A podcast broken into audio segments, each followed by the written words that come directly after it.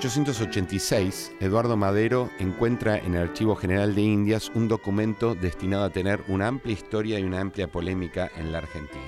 El documento es el Plan de Operaciones Revolucionario, el Plan Revolucionario de Operaciones, que habría sido escrito, según eh, se revela 10 años después cuando se publica por primera vez en Buenos Aires, eh, por responsabilidad de Norberto Piñero, eh, que había sido supuestamente el, algo así como el alma mater de las ideas de la Junta Revolucionaria de 1810 y que habría estado involucrados en su organización Belgrano, pero sobre todo Moreno, que sería el firmante de ese documento. Desde el mismo momento en que ese documento aparece, se despiertan dudas. Eh, efectivamente, dudas sobre su eh, veracidad. Eso es efectivamente un documento escrito y elaborado por la primera Junta Revolucionaria. Eh, director de la Biblioteca Nacional, muy rápidamente sostiene que no. Levene, un importante historiador, también va a argumentar que ese documento es un documento apócrifo y que no pertenece a Mariano Moreno. Eh, sin embargo, eh, a pesar de estas críticas, a lo largo del siglo XX, del siglo XXI, nunca se resolvió el problema de la autoría y, por cierto, fue convertido por al menos unas importantes líneas de la historiografía argentina en uno de los documentos centrales de la Revolución, sin poner demasiado en duda la autoría de Moreno sobre ese plan. ¿Por qué ese documento es importante? Porque el documento es un documento de claros tintes jacobinos, es un documento notoriamente extremista que plantea soluciones violentas al proceso revolucionario y, por cierto, toda una línea vinculada con la, la simpatía con la figura de Moreno en las líneas jacobinas de la revolución, debían sostener que eso era efectivamente un documento real. ¿Cómo se resuelve esta polémica? En el año 2015, un médico neurólogo, insisto, no un historiador, sino un médico neurólogo, llamado Diego Javier Bauso, publica un libro que se llama Un plagio bicentenario, en el cual, utilizando un recurso que no se tenía en el siglo XIX, que es Google, descubre que el plan de operaciones en realidad es una copia de una eh, novela publicada a comienzos del siglo XIX en Francia y eh, traducida al español hacia 1810, que se llama El cementerio de la Magdalena, de Jean-Baptiste Philadelphe Regnault Warim, ese es su autor, y en el cual se, eh, se relata las intrigas contrarrevolucionarias de los, por un, alrededor de un intento de rescatar a Luis XVI de las garras de la Revolución Francesa. Él descubre que el plan revolucionario es una copia casi literal de otro plan que aparece allí, pero que no solo el contenido, sino que la idea misma de publicar un documento que, hablara de forma extrema de lo que los revolucionarios pensarían, fue en esa misma novela pensado como una forma no de a favor de esa revolución, sino de desacreditar esa revolución. El mismo estudio eh, plantea que eso es exactamente lo que sucedió con el plan revolucionario. No es, la autoría, no es de autoría de Moreno, sino que fue autoría de grupos contrarrevolucionarios que pretendían en cambio desacreditar la revolución alrededor de ese documento. Esta versión, que parece absolutamente comprobada, eh, pone en manos de los grupos eh, carlotistas, es decir, de unos grupos que pensaban coronar a, la hermana de Fernando VII, Carlota Joaquina, como los responsables de la escritura de ese documento, enviado entre otros a Carlota Joaquina, justamente para evitar que ella se acercara a estos documentos. Y todo un grupo de personajes intrigantes que aparecían en Buenos Aires, eh, casi personajes de novelas de Dumas, habrían sido quienes elaboraron ese documento, entre ellos un italiano llamado Felipe Contucci. Ahora bien, ¿qué son estos grupos carlotistas que son tan relevantes que han producido uno de los documentos más polémicos de la historiografía argentina? De eso vamos a hablar hoy.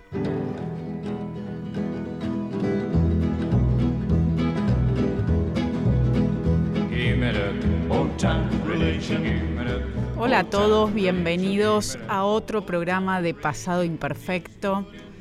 Buenas noches, Luciano, ¿cómo andás? Hola, buenas noches, Sabrina. Muy bien. Qué bueno. Estamos en una nueva emisión de este programa, siempre con la producción de Lucía Chediek y con Fernando Salvatori en técnica. Y los invitamos, como siempre, a escucharnos también en la página web de Radio Nacional o en cualquier momento cuando les quede cómodos en Spotify buscando Pasado Imperfecto, igual que en el podcast de Apple. Y hoy tenemos un programa que ya sabemos que nos encanta. Vamos a, estar conversando con Marcela Tornavasio. Marcela, muy bienvenida. Gracias, por estar acá. Hola Sabrina, hola Luciano. Gracias a ustedes por la invitación. Marcela logró algo que para la mayoría de los historiadores argentinos es maravilloso, porque la mayoría nos dedicamos a estudiar a cosas de la Argentina y, miramos los reyes para dar clases y disfrutamos mucho preparando nuestras clases de historia general, historia contemporánea. Vos lograste unir a los reyes con la Argentina, lo que es algo absolutamente hermoso. Eh, en tu libro, primero sobre Carlota Joaquina, que nos vas a contar un poquito de qué se trataba, y, también en la investigación que nos contarás un poco qué estás haciendo ahora. Pero les adelanto a todos lo que Marcela viene haciendo después de muchos años de trabajar el voto en el momento de la revolución y cómo se gobiernan esos primeros años revolucionarios es seguir caminos que no son tan conocidos. Y la razón por la cual no son tan conocidos es porque finalmente no tuvieron éxito, no terminaron imponiéndose frente a otras opciones. Lo que vos nos estás mostrando es eso, es que hubo un montón de opciones diferentes y que algunas no funcionaron porque la historia es así. Entonces, me parece que eh, en ese escenario de incertidumbres y de sucesos que a veces ocurren y a veces no, vos encontraste una figura hermosa para analizar que es Carlota Joaquina. Contanos un poco quién es. Bueno, en efecto, retomo un poco lo que planteaste al comienzo, en un país que nació republicano prácticamente, resulta raro que uno se dedique a estudiar figuras que pertenecen a la realeza, a las familias dinásticas. Eh, y en efecto, yo cuando comencé a trabajar en el periodo revolucionario me ocupé básicamente de pensar cómo funcionaron los dispositivos, vamos a llamarlo rápidamente, de la modernidad política en la composición de ese nuevo orden político. Entonces, bueno, el voto, la división de poderes. Y por supuesto que a medida que iba investigando y trabajando sobre estos dispositivos revolucionarios, toda revolución presupone siempre una reacción, presupone una, una posición antirrevolucionaria, y comencé a mirar, bueno, cuáles eran esas alternativas contrarrevolucionarias, y de hecho Carlota Joaquina de Borbón fue una figura clave para tratar de comprender el papel que jugó en esa Hispanoamérica y en especial en esta zona más marginal del imperio, con capital en Buenos Aires, que era el virreinato del Río de la Plata. Rápidamente, Carlota Joaquina de Borbón era la hermana mayor de Fernando VII, rey de España, efímero rey de España en 1808, después de un motín en el cual desplaza a su padre, Carlos IV, y en el marco de la eh, expansión napoleónica, cuando Napoleón Bonaparte decide avanzar sobre la península ibérica, eh, justamente eh, decide avanzar para ocupar el puerto de Lisboa y de allí tener la base fundamental en su guerra contra su principal enemiga, que era Inglaterra. En ese contexto, las dos monarquías ibéricas van a tener dos reacciones muy diferentes ante dicha ocupación.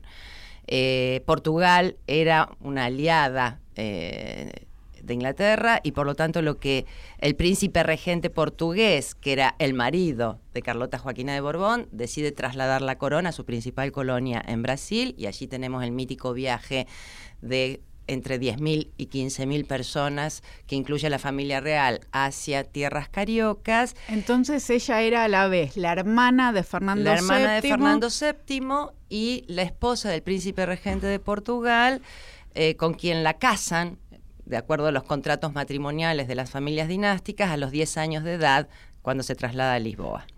Eh, mientras que lo que ocurre con la familia dinástica española, cuando Napoleón, en esa ocupación por la cual pasan eh, con el permiso de su aliada España para ocupar Portugal, eh, sin duda esto va a, generar, digamos, las controversias en el marco del establishment español y esa ocupación llega para quedarse y en ese punto eh, la familia real española es invitada amablemente por Napoleón a la ciudad fronteriza de Bayona y ahí es cuando se producen las célebres renuncias de los reyes a la corona española y los seis años de cautiverio, ¿no? con muchas comillas el cautiverio, en el castillo de Valencé que pertenecía a eh, ¿no? Eh, ese es un poco cómo surge la figura de Carlota Joaquina y será desde esa base en Brasil que comiencen a, conformarse distintas tramas y alternativas en torno a su figura que van a incidir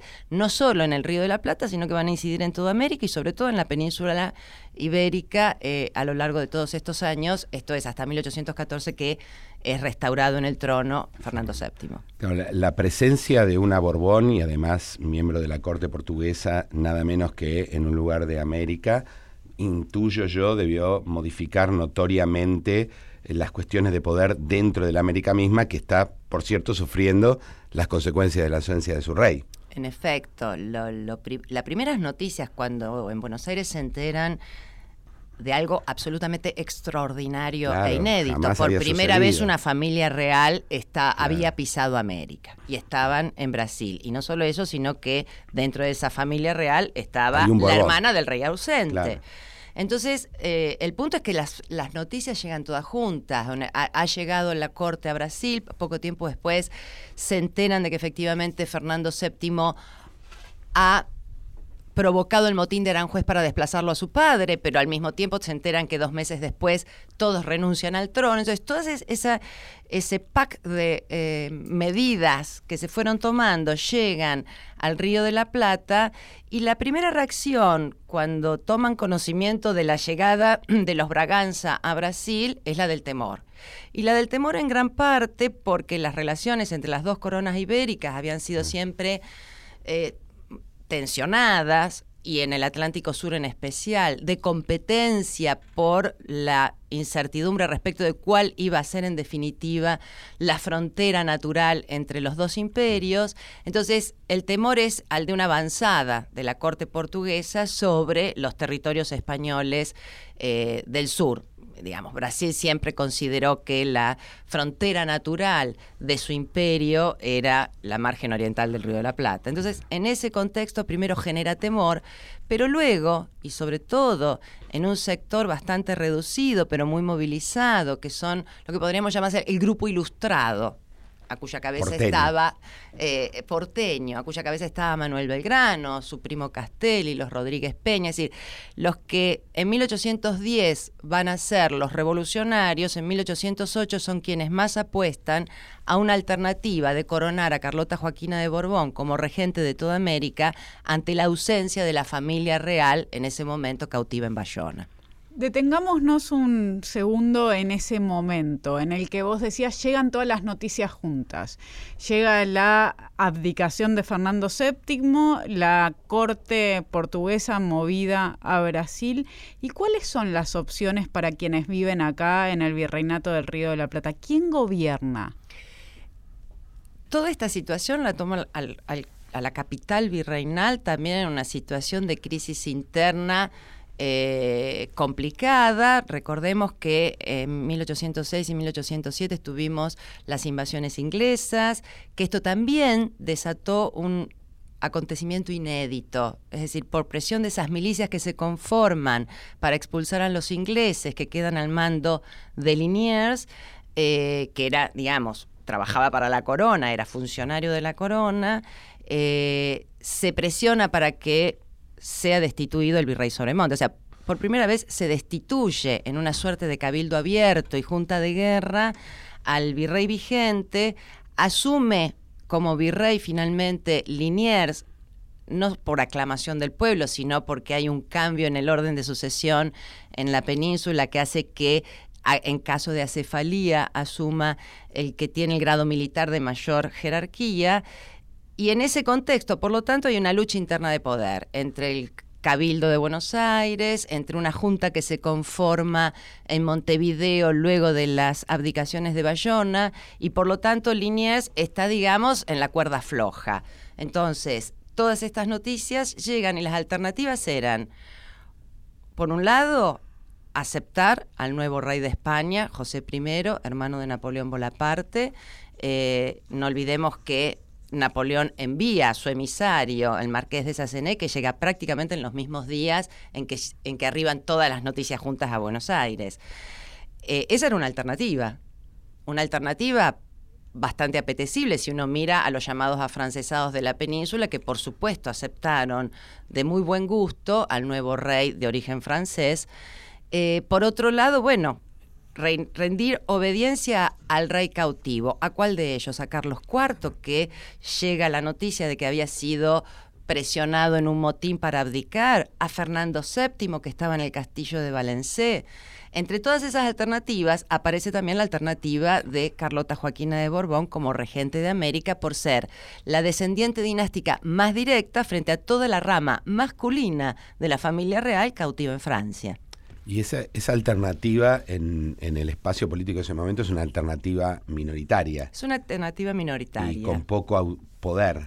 Con poco poder, por la amenaza que representa Portugal, que en el cambio de alianzas internacionales súbito que produce la invasión napoleónica, eh, Portugal queda igual que Inglaterra. Eso exactamente, pero, pero nunca nunca se quitan de encima la base de desconfianza política que atraviesa esas dos coronas desde el siglo XVII, cuando estaban unidas bajo, digamos, el, manto de Felipe II y la, dinastía de Braganza. Eh, se independiza, como dicen los portugueses, en 1640. A partir de allí, la relación de tensión, de competencia y de desconfianza atraviesa ese vínculo y de hecho no iba a dejar de existir del día a la noche y esto juega un papel importante. Pero también juega un papel importante porque las autoridades sustitutas en la península que vienen a reemplazar al rey cautivo de ninguna manera van a aceptar que Carlota Joaquina de Borbón asuma la regencia de toda América siendo además representante de la Corte de Braganza. Entonces es muy interesante ver allí todas las relaciones de poder que se juegan, por supuesto, no solo a escala local, sino básicamente a escala imperial e interimperial, ¿no? A escala transatlántica. En el Atlántico. Hay, un carlotismo que además del de Buenos Aires, que hay, se extiende en otros lugares. Hay carlotistas en Chile, hay ah. carlotistas en eh, Perú, Empieza a haber carlotistas de 1810 y 11 en México, pero también existe un grupo carlotista muy importante en España.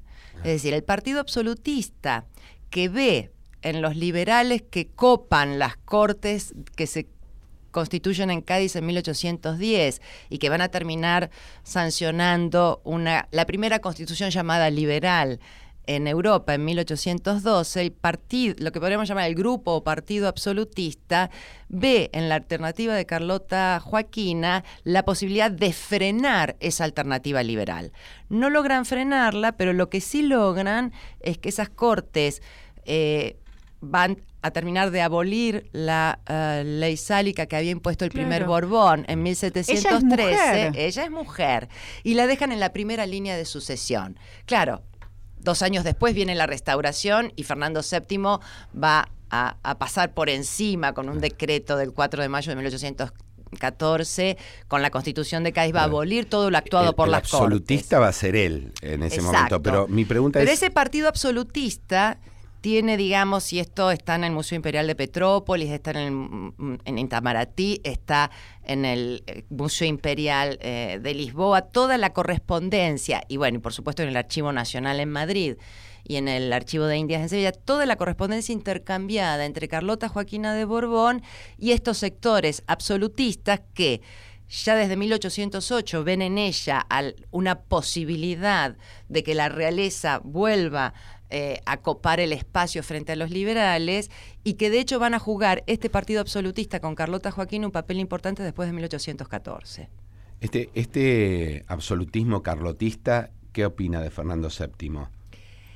A ver. Eh, cautivo, pero eventualmente. El problema es que la efímera experiencia del reinado de eh, Fernando VII y la ausencia total de noticias que hay respecto de cuál es su estado en Valencia. Piensen que cuando Napoleón le da la orden a Talleyrand de eh, encerrar a Fernando VII, a su hermano Carlos María Isidro y a su tío Antonio, y decidir que el exilio de Carlos IV, María Luisa de Parma y el favorito Godoy va a ser en otro espacio y van a tener un exilio itinerante, en este caso ese encierro implica que Talleyrand intenta recrear la vida de corte en pequeña escala en el palacio pero tenerlos básicamente incomunicados a los Borbones respecto de lo que está ocurriendo en España. Por lo tanto, en España no saben si están vivos, si van a salir vivos, si tienen intención de restaurarse en el trono. Napoleón, con el único que se cartea Fernando VII, es con Napoleón. La postración de Fernando VII ante Napoleón es yo diría hasta grotesca, porque en una de las cartas le pide a Napoleón que lo adopte como hijo. Adoptarlo como hijo significaba poner en juego definitivamente el futuro de la dinastía borbónica en España, porque en efecto, si lo adoptaba, pasaba a ser un hijo con todo lo que eso implicaba de herencia legítima y con el afán que Napoleón tenía de tener algún anclaje en la sangre real europea. De hecho, en 1810 recordemos que se casa se divorcia y se casa con la hija del emperador de Austria. Entonces, en ese contexto, Fernando VII le pide ser hijo adoptivo y le pide además casarse con alguna pariente de él. ¿Qué hace Napoleón con estas cartas? Las publica en 1810 en el Monitor. Entonces, España tiene noticias de estas cartas y aunque trata de ocultarlas en el espacio público, no olvidemos que hay a partir de 1810 con las Cortes Cádiz libertad de imprenta. Entonces, la imagen que pueden tener los absolutistas del rey en el cautiverio es yo diría cuanto menos escéptica. Entonces Carlota Joaquina viene a operar con un espíritu muy acentrado en el absolutismo, eh, una alternativa posible para este, para este grupo absolutista. Lo increíble es que sea una alternativa posible para los absolutistas más recalcitrantes de España y para los ilustrados y movedizos eh, porteños que terminarán conformando el panteón de héroes de los revolucionarios, incluso de ellos de los más jacobinos, Castelli, por ejemplo, ¿no? ¿Y qué pasa con estos revolucionarios cuando se produce finalmente el 25 de mayo de 1810? ¿Sigue esta opción de Carlota Joaquina junto con la Junta? ¿O ahí ya va... La revolución es muy increíble.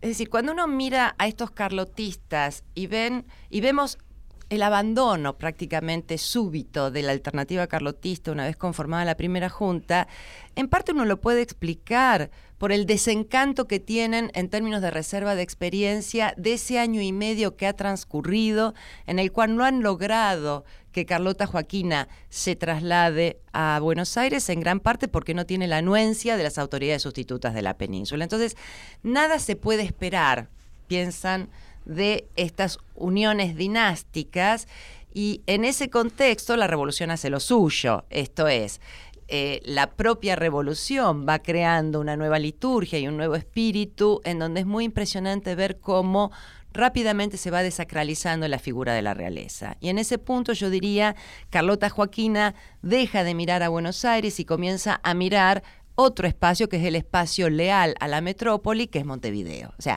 Montevideo y toda la banda oriental pasa a ser, yo diría, hasta la guerra contra el Brasil en 1825, el lugar eh, en el cual se juega, digamos, esa relación eh, de a tres que es Portugal, España y el bloque revolucionario. Ahora, estos miembros anteriores eh, carlotistas y luego revolucionarios? ¿Cuándo abandonan la idea de que Carlota puede ser una alternativa? Durante todo el año 1810 lo que vemos son emisarios de Carlota eh, yendo a la, a la Junta y allí sus dos adalides eran obviamente Castelli y Belgrano. Eh, a Castelli y a Belgrano muy rápidamente los destinan a los dos frentes, que es a Paraguay, a Belgrano, eh, y al, Alto Perú a Castelli, y quien queda monitoreando la Junta, como sabemos, es Mariano Moreno. Mariano Moreno nunca formó parte del grupo carlotista. Uno puede preguntarse, Estos destinos en gran parte tenían que ver con sacarse de encima muy rápidamente a quienes habían conformado ese grupo carlotista del cual había quedado excluido Belgrano. Eh, por supuesto que nunca lo sabremos. Lo, lo, que sí sabemos es que es Belgrano el que termina de abortar la alternativa carlotista, con la cual el de Anfunes, por ejemplo, tenía un vínculo, hay, digamos, correspondencia entre Carlota y el de Anfunes y hasta fin de 1810 el de Anfunes está jugando también con la alternativa carlotista. Estamos escuchando a Marcela Ternavasio que nos narra esta interesantísima historia sobre el momento en el que parecía que acá se podía construir una opción dinástica. Vamos a un corte y seguimos con más Pasado Imperfecto. Pasado Imperfecto, con Sabrina Agmechet y Luciano Di Privitelio, por Nacional. Seguimos en Pasado Imperfecto por Nacional. Seguimos con Pasado Imperfecto. Estamos junto a Sabrina Mechet charlando con Marcela Ternavasio acerca de esta extraña opción política eh, que se produce en América, en el Río de la Plata y en España, estamos aprendiendo, eh, que es el carlotismo. Eh, y queríamos seguir con esta, con esta conversación, viendo cómo sigue, cómo prosigue la opción, porque está claramente que la revolución no acaba con la participación de Carlota en la, en la política rioplatense.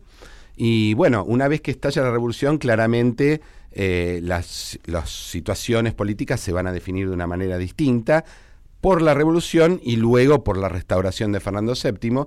Quería ver que nos expliques un poco cómo sigue esta opción, cuáles son los roles que toma Carlota y su partido, si es que lo hay, frente a esta nueva situación que produce la revolución de mayo. Como les comentaba, Carlota entonces desplaza su estrategia hacia lo que sería el bloque realista en el Atlántico Sur, que tiene su sede en Montevideo, una Montevideo que a partir de 1811 va a estar permanentemente sitiada por las fuerzas artiguistas, por Buenos Aires, primero fuerzas artiguistas y gobierno de Buenos Aires en alianza, eh, luego sabemos que esta alianza va a, terminar en, un, en una división muy profunda. Lo cierto es que en ese contexto el carlotismo juega allí. Carlota pretende ser eh, la virreina del Plata, con sede en Montevideo. Eh, recordemos al mismo tiempo que Carlota no tiene la mejor relación con su marido. De hecho, desde que llegaron a Río de Janeiro en 1808, viven en palacios separados, de manera que Carlota va construyendo, yo diría, una pequeña corte paralela en Río de Janeiro. En esa pequeña corte paralela, Carlota se alimenta de aquellos que van a ser emigrados, ¿no? Tanto del bloque eh, revolucionario como contrarrevolucionario.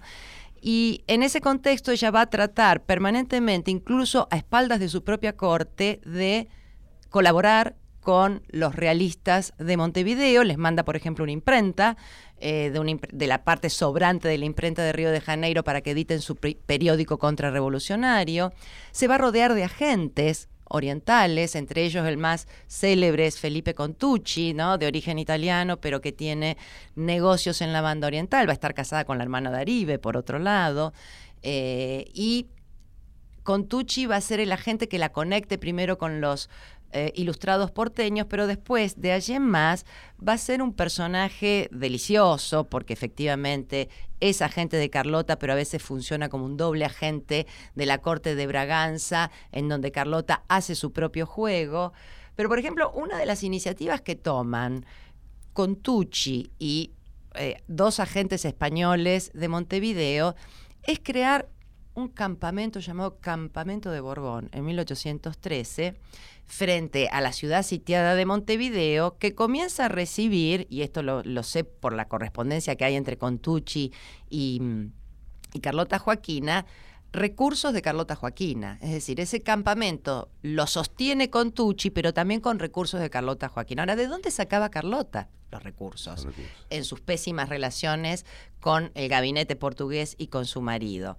Y entonces un poco metiéndome en los papeles eh, en Lisboa sobre todo, había cartas de Carlota con lo que se llamaba el, director de la Casa de las Reinas en Lisboa, que al desdoblarse la corte entre Lisboa con, una sede delegada y Río de Janeiro, le están enviando a Carlota permanentemente las rentas, las rentas de las casas de las reinas.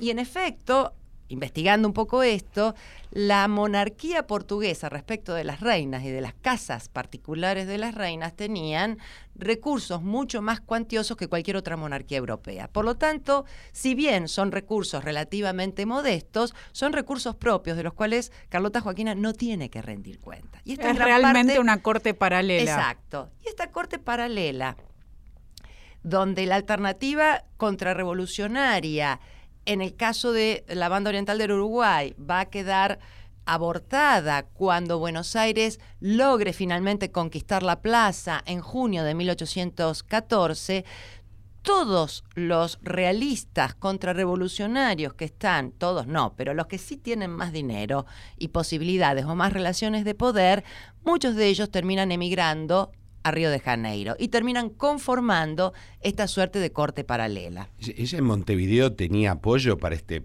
eventual plan de ser virreina el o problema van porque ya no les queda otra porque ha sido tomada la plaza? El problema es que el plan para ser virreina es entre 1811 y 1812 y allí los que están atados de pies y manos son los realistas de Montevideo. ¿Por qué? Porque no tienen la anuencia de los liberales españoles para aceptar que Carlota Joaquina ocupe cargo alguno. Es más, porque ya a esa altura se estaba jugando por el Partido Absolutista Español la posibilidad de que sea regente de todo, el, imperio. y que sea trasladada a Madrid. Entonces, los liberales están vetando permanentemente la amenaza que representa Carlota Joaquina para tanto la península como para una opción independentista de carácter monárquico en el Río de la Plata el, eh, Montevideo es leal a Cádiz. Montevideo es leal a Cádiz, en la ciudad murallada, en efecto, la ciudad murallada aplica como puede, eh, estando sitiada la constitución de Cádiz, envían y eligen un diputado, Sufriate, que era efectivamente uno de los más absolutistas dentro de los absolutistas en, las constituyentes de Cádiz.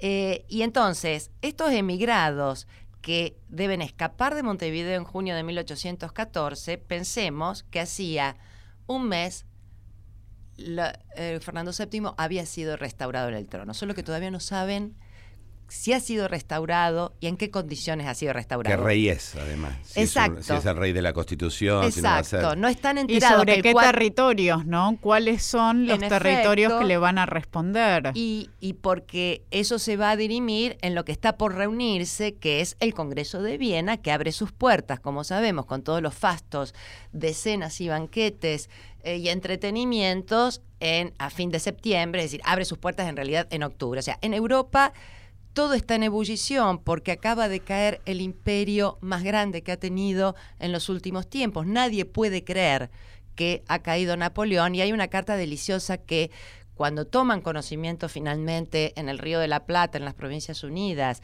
que Napoleón está exiliado en la isla de Elba, Posadas, que era el director supremo, le escribe en julio de 1814 una carta a San Martín poco antes de nombrarlo gobernador intendente de Cuyo, diciéndole, nadie va a poder creer lo que acaba de ocurrir, Napoleón ha caído y nos ha dejado por los cuernos. Esto es, hay que cambiar y pensar qué política vamos a llevar. El mundo cambia dramáticamente. Eso acelera. Los tipos, los tipos se jugaban a que Napoleón era el ganador, ¿no?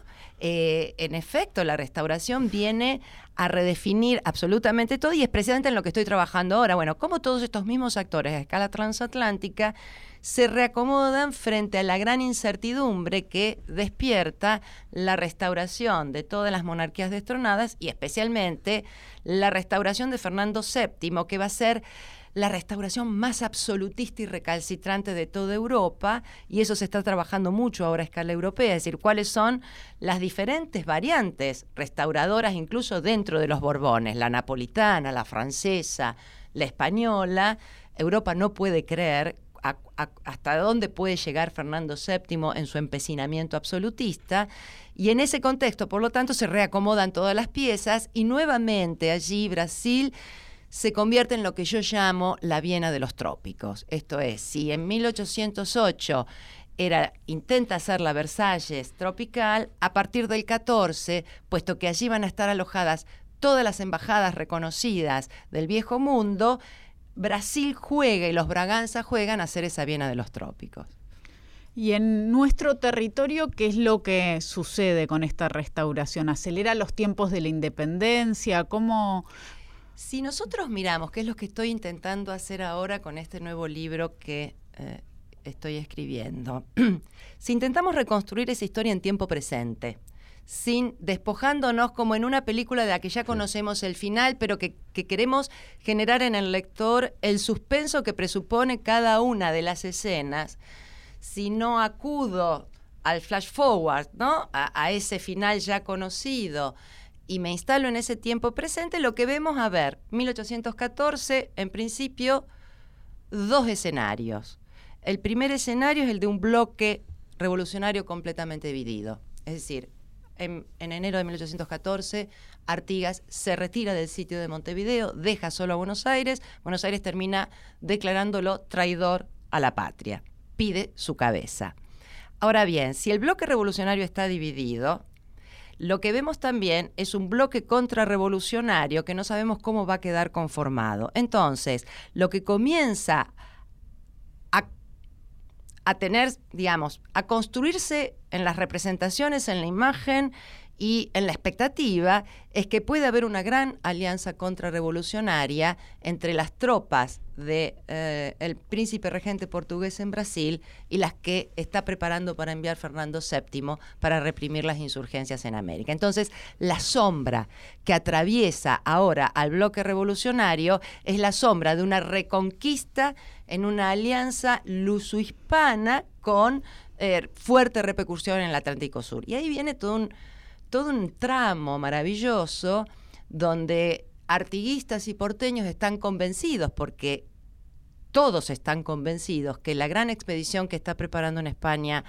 eh, Fernando VII, que es la expedición al mando del general Pablo Morillo, está destinada a Montevideo, Buenos Aires. Entonces la historiografía, especialmente no solo la española, Michael Costello ha seguido la hipótesis de un un historiador, digamos, que ha trabajado sobre los archivos españoles exhaustivamente, de considerar que en realidad esa expedición de Morillo siempre estuvo destinada a Venezuela y Nueva Granada y que hubo una suerte de gran impostura por parte de los pocos que sabían este secreto de que venía a Buenos Aires para engañar a los revolucionarios, pero sobre todo para engañar a la Comisión de Reemplazos de Cádiz, que era la que solventaba la empresa y quería que viniera a Buenos Aires para expulsar a los ingleses del ejercicio del libre comercio.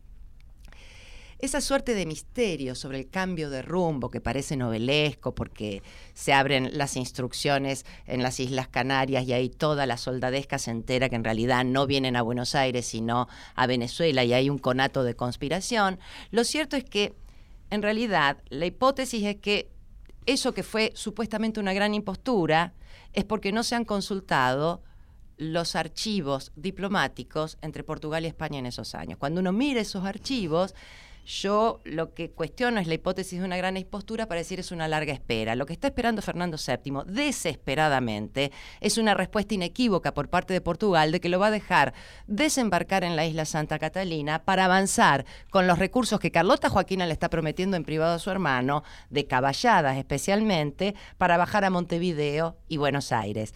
Son muchos meses de espera y ¿qué hace Portugal? Juega el sí pero no Portugal está allí, digamos, especulando y no le da la respuesta inequívoca que espera España y de hecho la expedición va a partir recién en febrero de 1815 y su destino será eh, Venezuela. Ahora, acá le están esperando hasta junio de 1815. En ese, en ese largo año, el escenario es los artiguistas mandan sus misiones diplomáticas a Río de Janeiro, rindiendo total fidelidad a nuestra Majestad Católica y total fidelidad a nuestro protector, el príncipe regente de Portugal, y por lo tanto comprometen sus recursos y su ayuda para que cuando llegue la expedición de Morillo ataquen conjuntamente a Buenos Aires. Había vuelto el orden de la época colonial. Bueno, pero son los artiguistas, digamos, algo que también resulta incómodo para la historiografía uruguaya, que presenta esto también bajo la explicación de una gran impostura. En realidad quieren ganar tiempo y engañar al otro. Todo esto lo podemos decir porque la expedición de Morillo nunca llegó. Claro, claro. ¿Entiende? Si no, sería otro mundo. Y al mismo tiempo, Rivadavia y Belgrano están siendo enviados por el directorio para sondear a ver qué ocurre en Río de Janeiro si van a darle esa ayuda a la expedición. Pero todos están convencidos que Morillo llega acá. En esa especulación, lo que no se logra es la unidad del bloque revolucionario. Entonces, la explicación ex post que uno podría dar es, bueno, ¿por qué esa división perdura? Bueno, porque no tienen un bloque realista al cual enfrentarse conjuntamente. Pero cuando la amenaza de ese bloque realista existió, tampoco la unidad del bloque revolucionario daba pistas para una unidad frente a los contrarrevolucionarios. Por el contrario, yo diría que las pistas son o bien los artiguistas unidos a Portugal y España en contra de Buenos Aires, o bien Buenos Aires buscando la protección de Inglaterra o de Portugal para evitar la unión de las dos coronas ibéricas. Esta alternativa de una unidad luso-hispana en América atraviesa, insisto, como una sombra los seis años de la primera restauración europea entre la expedición que nunca llegó de Morillo y la otra expedición de 1820 que se espera, esta sí, a, Buenos Buenos Aires, que nunca llega porque el propio general Riego, que es el que está al mando de esa expedición, es el líder del levantamiento liberal y por lo tanto esa expedición nunca parte de Cádiz. En esos seis años están lo que yo llamo las variantes del efecto restauración de la única región que nunca fue reconquistada desde 1810 por fuerzas realistas. ¿Y la, la invasión portuguesa a la banda oriental qué lugar ocupa en esto? Esa es la segunda, esa es la segunda variante de mi, de mi libro en proyecto. La primera variante se, se, se construye en torno a la alternativa de la alianza Portugal y España en una situación de suma cero entre el bloque revolucionario y contrarrevolucionario. Cualquier avance de uno implica la movida del otro. Esto se diluye cuando en junio de 1815 se enteran de que esa expedición está haciendo lo suyo en el norte. La segunda variante se inicia con las tratativas secretas de un casamiento dinástico. Es decir, Carlota Joaquina es la que impulsa una opción de unión dinástica entre dos de sus hijas con sus dos tíos Borbones, el rey de España y el infante Carlos María Isidro. Esto se mantiene en secreto, tanto frente a la Corte de Braganza como incluso frente al propio Fernando VII. Ahora vuelvo sobre el, el viejo partido carlotista, perdón, y absolutista, sí, eh, eh, peninsular, porque son ellos los que están en tratativas y cartas con Carlota Joaquina para imponer esta opción dinástica. ¿Frente a cuál? Frente a la que se está jugando en el Congreso de Viena. ¿Cuál es? La de casar a Fernando VII con la duquesa, um, la hermana, digamos, del zar Alejandro I, muy bella, dicen los informes de los plenipotenciarios en San Petersburgo, pero ahí había un pequeño problema, que es el problema religioso. No había antecedentes en los casamientos uh, del imperio ruso de renuncia, que era lo que exigía Fernando VII, a la religión ortodoxa. O sea que se están jugando dos alternativas dinásticas que, en mi interpretación, una mira al reposicionamiento de España en Europa, con una potencia de primer orden en el Congreso de Viena, y otra, la de los absolutistas más recalcitrantes que miran a América. La posibilidad de un casamiento con las Braganza es convencer a Fernando VII de esa unidad bélica y convencer al príncipe regente de Portugal de una reconquista de América. Y allí, por lo tanto, empiezan, cuando se enteran de las negociaciones secretas en el Río de la Plata, cuál es la especulación otra vez la impostura. Hay un trato secreto entre las dos coronas para repartirse la tarea y repartirse los dominios ultramarinos. Se empieza a comentar y a especular con que como parte de la dote y de la negociación eh, entre las dos coronas por los matrimonios, la banda oriental es parte de ese negocio y por lo tanto la banda oriental sería entregada a la banda, a, perdón, a Portugal. Lo cierto es que mientras se negocian, ¿quiénes son los que negocian los matrimonios por parte de Río de Janeiro? Los exiliados montevideanos realistas, el ex gobernador Bigodet y el que había dirigido el periódico contrarrevolucionario La Gaceta de Montevideo, Fray Cirilo de Alameda. ¿Quiénes son los que están a cargo en la corona española de las negociaciones mmm, matrimoniales?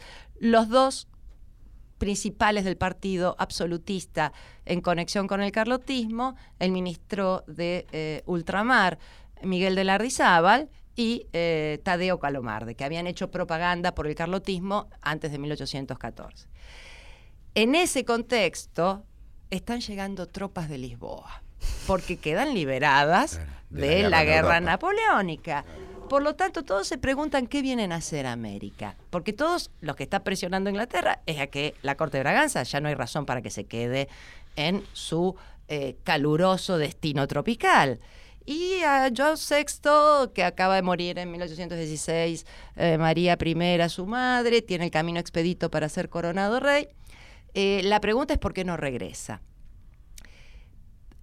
Y nadie sabe para qué están llegando las tropas y se le pregunta permanentemente desde España, el embajador español en Río de Janeiro, las misiones diplomáticas porteñas, eh, y la estrategia diplomática y política de Portugal es fascinante, es la estrategia del mutismo la del silencio, la de la ambigüedad. Venimos a resguardar nuestras fronteras, las fronteras de nuestra vecina España. ¿Frente a qué peligro no aclara? Al Estaban en peligro. Porque ahora recordemos que luego de la toma de Montevideo por parte de los porteños, ahora, luego de una guerra contra los porteños, está Artigas a cargo de la gobernación de Montevideo. Eh, lo cierto es que todos advierten algo que es inocultable, es que las tropas están avanzando hacia el sur. y lo fascinante es, las princesas inician su traslado para casarse con sus ajuares a España y cruzan el Atlántico a comienzos de julio. Y Pocos días antes, las tropas al mando del general Lecor, portuguesas, comienzan el avance hacia el sur, esto es, hacia la banda oriental. El punto es que las noticias de que los portugueses están avanzando sobre la banda oriental, tierra española, pero al mismo tiempo en manos de los revolucionarios, comienzan a llegar a través de las gacetas inglesas a España en agosto. Pero nadie puede dar crédito a que en ese momento en que están llegando las princesas, mismo su padre está invadiendo tierra española. Eh, por lo tanto, hay otra vez la explicación de la impostura. ¿no? Algunos, los, la prensa británica está convencida que hay un acuerdo secreto entre España y Portugal. Eh, pero los españoles no lo pueden creer.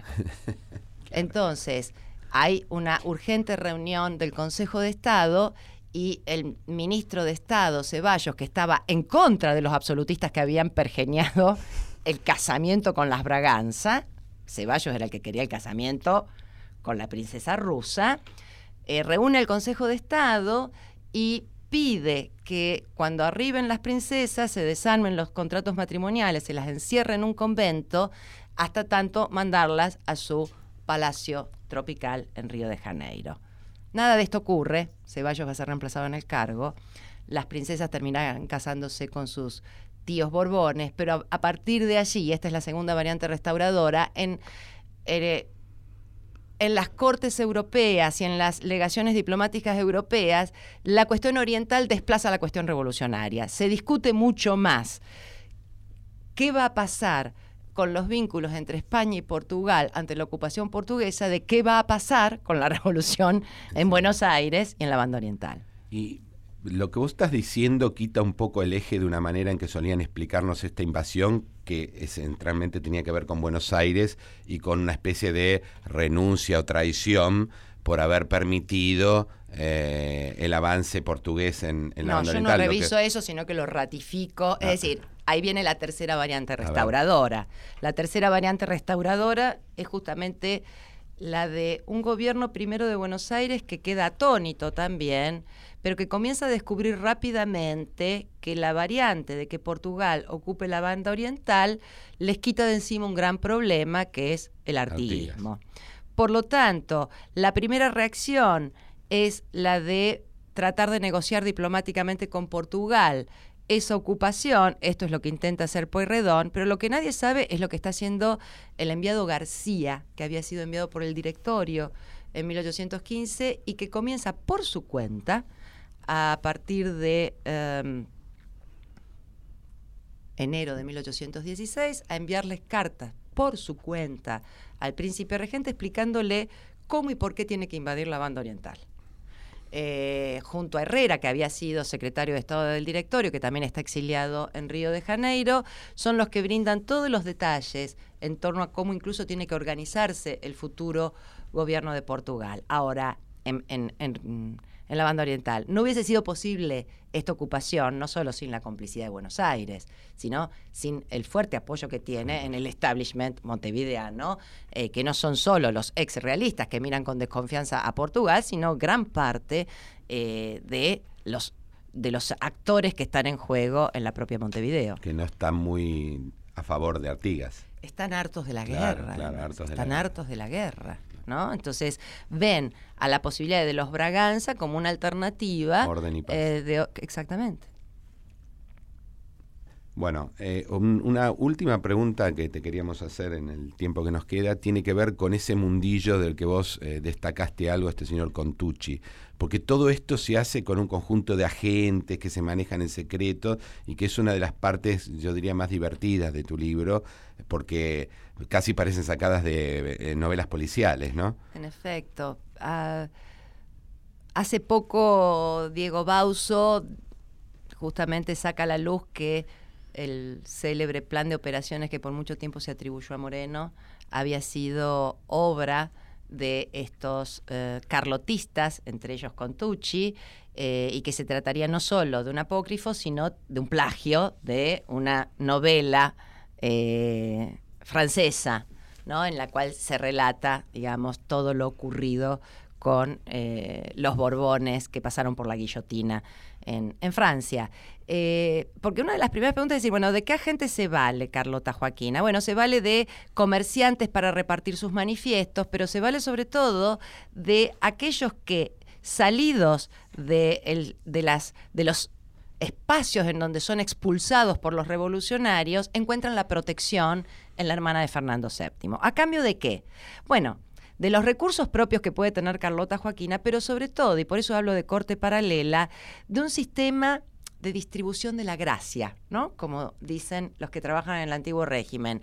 La gracia en términos de los privilegios y las reciprocidades. Norbert Elías lo ha trabajado muy bien a esto y de hecho lo que Norbert Elías ha trabajado para la lógica de las cortes eh, se reproduce en estas cortes paralelas donde, claro, son cortesanos advenedizos y modestos, eh, donde tienen que aprender cuál es ese sistema de reciprocidad que los conoce muy bien Carlota Joaquina, que se ha criado en la realeza, pero lo que reciben estos agentes incluso son las gracias y promesas de cargos en la península, eh, de cargos en en el futuro de la banda oriental para recuperar sus viejas carreras que se han, han, visto truncadas, ciertos privilegios, pedir por los tíos, por los primos. Entonces, digo, todos estos agentes viven bajo la protección de esta corte paralela y son, digamos, la mano derecha de Carlota Joaquina para intentar en esa casi impúdica voluntad política que tuvo a escala transatlántica de imponer sus planes y de incidir en la política internacional, ¿no? especialmente en la política luso-hispana. Para ir terminando, ¿cuál es el momento en el que Carlota Joaquina se da cuenta que no? Que, la, que su opción no va a ser una opción que se imponga. Cuando se muere. Recién ahí. 1830. Recién ahí. Siguió jugando en la política portuguesa después de su regreso de manera obscena dentro del partido absolutista y dentro de la disputa entre sus dos hijos como descendientes de la corona portuguesa, y aunque termina recluida por su propio hijo Miguel absolutista, su delfín, en el Palacio de Queluz, hasta último momento sigue siendo el gran referente del partido absolutista. No se resigna nunca. Muchísimas gracias, Marcela Ternavasio. gracias a ustedes, un placer. Enorme. Un programazo de ustedes, muy lindo. Muchas gracias. Muy divertido este, por cierto. Gracias. Luciano, hasta la semana que viene. Hasta la semana que viene. Nos vemos con más pasado imperfecto.